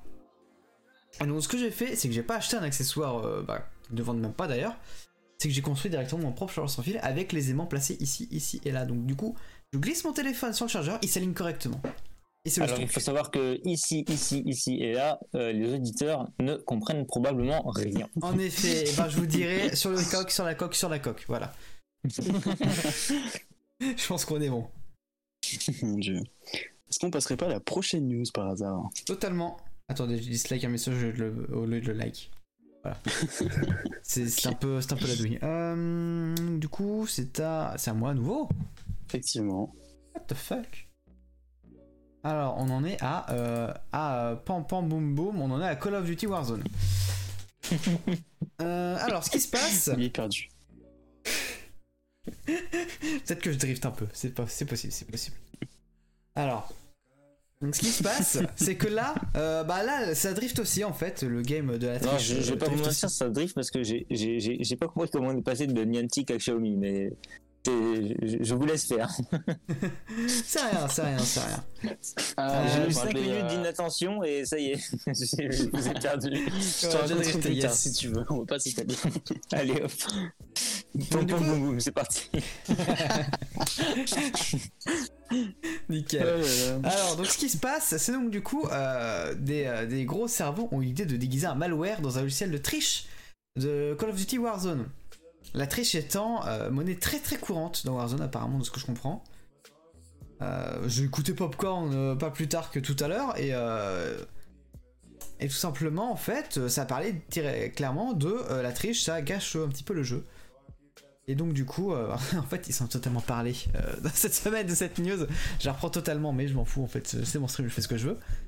Euh, donc, ce qui se passe, c'est qu'en fait, il y a des hackers, enfin des hackers, des, des grands méchants hommes de l'ombre avec une capuche et des écrans verts et noirs, qui ont donc du coup codé un malware de type Dropper. Dropper.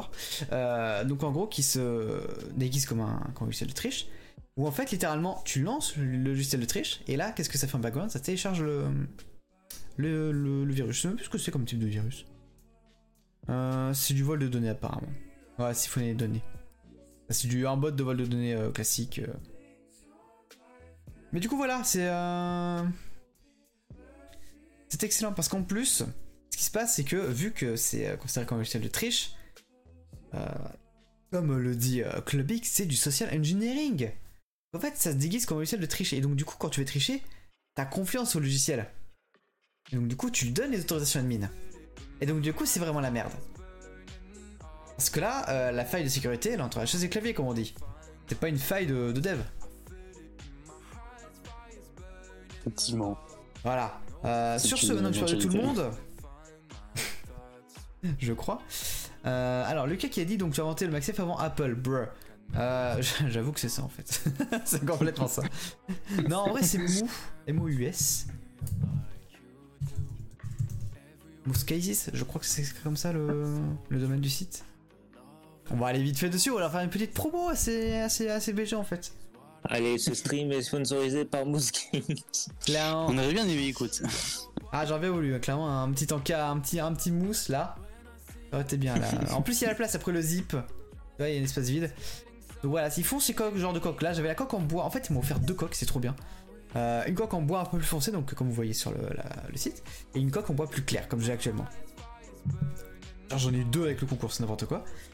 Et donc, du coup, ouais, maintenant ils se passent à MagSafe forcément, mais avant, je pense pas qu'ils aient encore leurs accessoires sous la main. Ah, si, Mounts, je crois que c'est. Euh...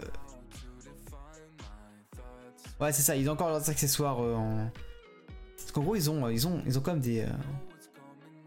Des montages, des trucs aimantés, mais c'est uniquement pour la voiture.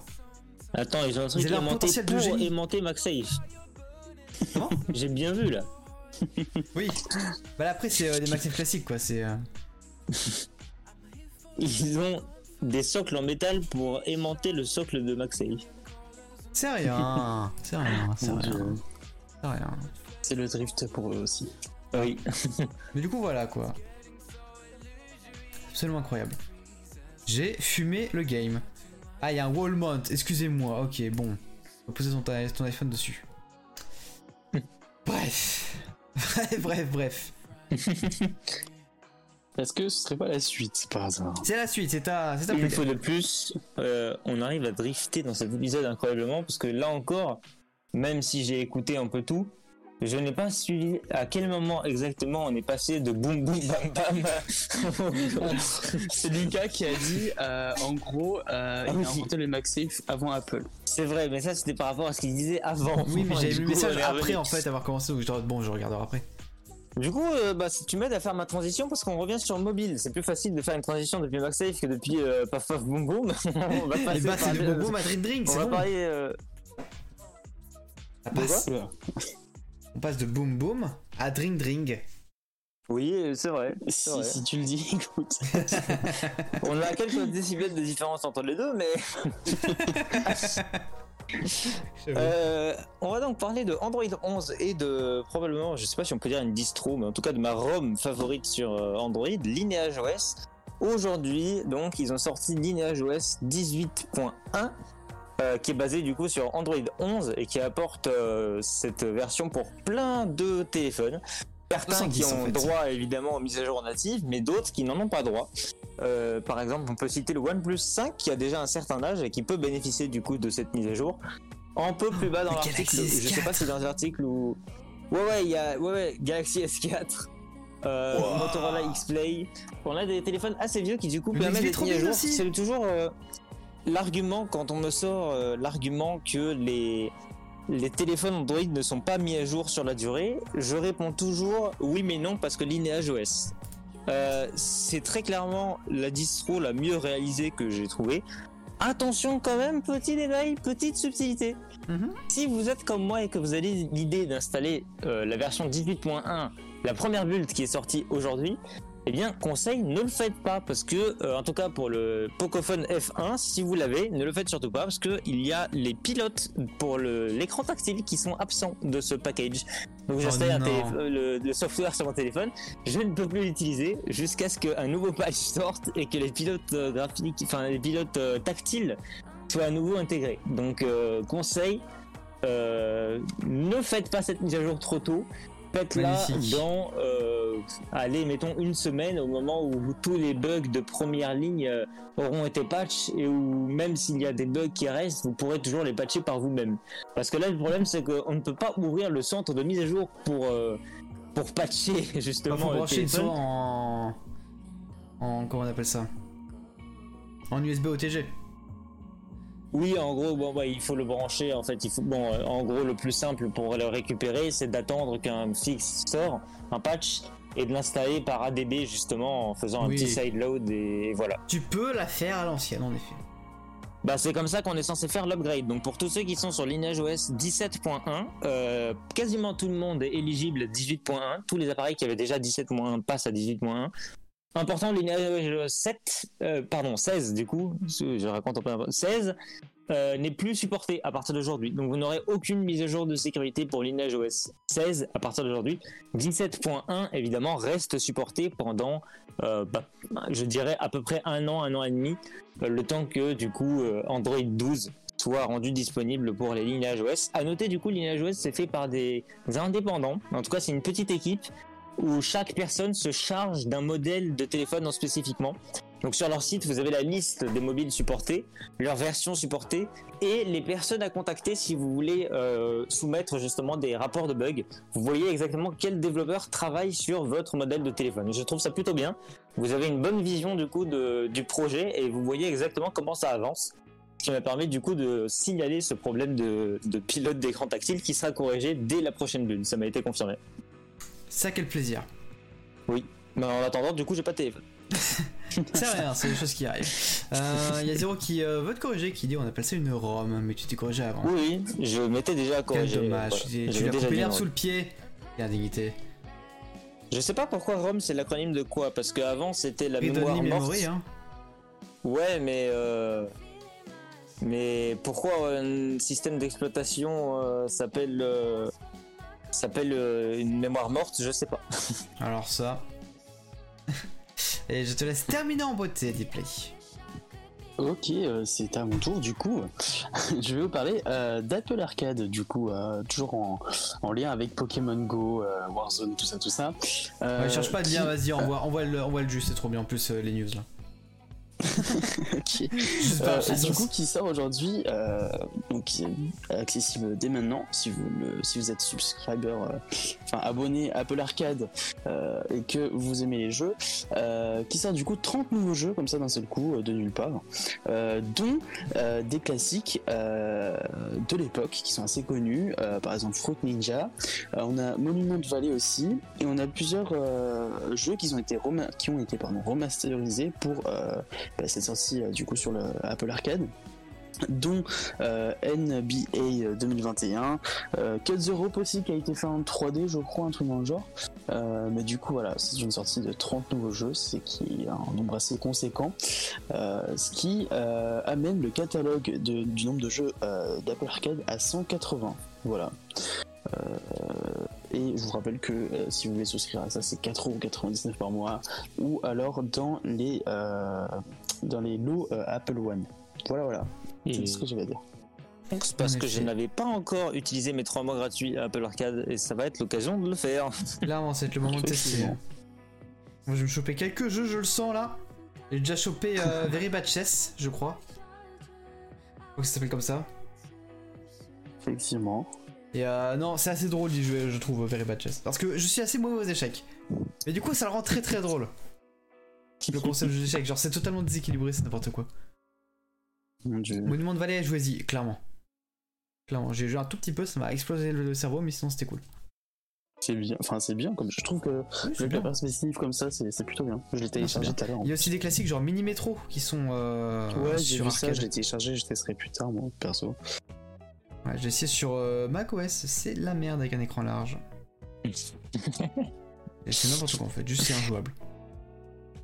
Altos Odyssey, all. Il y en a un qui a du goût ici. Il y en a un qui a du goût. Je l'ai acheté Altos Odyssey. Mon dieu. C'est un jeu, mais quel plaisir d'y jouer. Euh, juste, vous pouvez checker les messages deux secondes. Ah, les messages, qu'est-ce qui se passe les messages?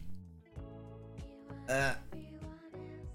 Euh, ok, vas-y, vas-y, euh, vas-y, dis pas de problème. Voilà, tu, peux, tu, si tu veux, tu peux dire au revoir Euh, maintenant. c'est- d'ailleurs. C'est la fin pour moi. Euh, peut-être que vous allez con- continuer peut-être un peu. En tout cas, pour euh, les viewers qui écoutent sur euh, le podcast, je vous dis à une prochaine. Je dois partir euh, vite parce que j'ai quelque chose à faire. C'est euh, la merde, comme on dit. Conclure également là-dessus.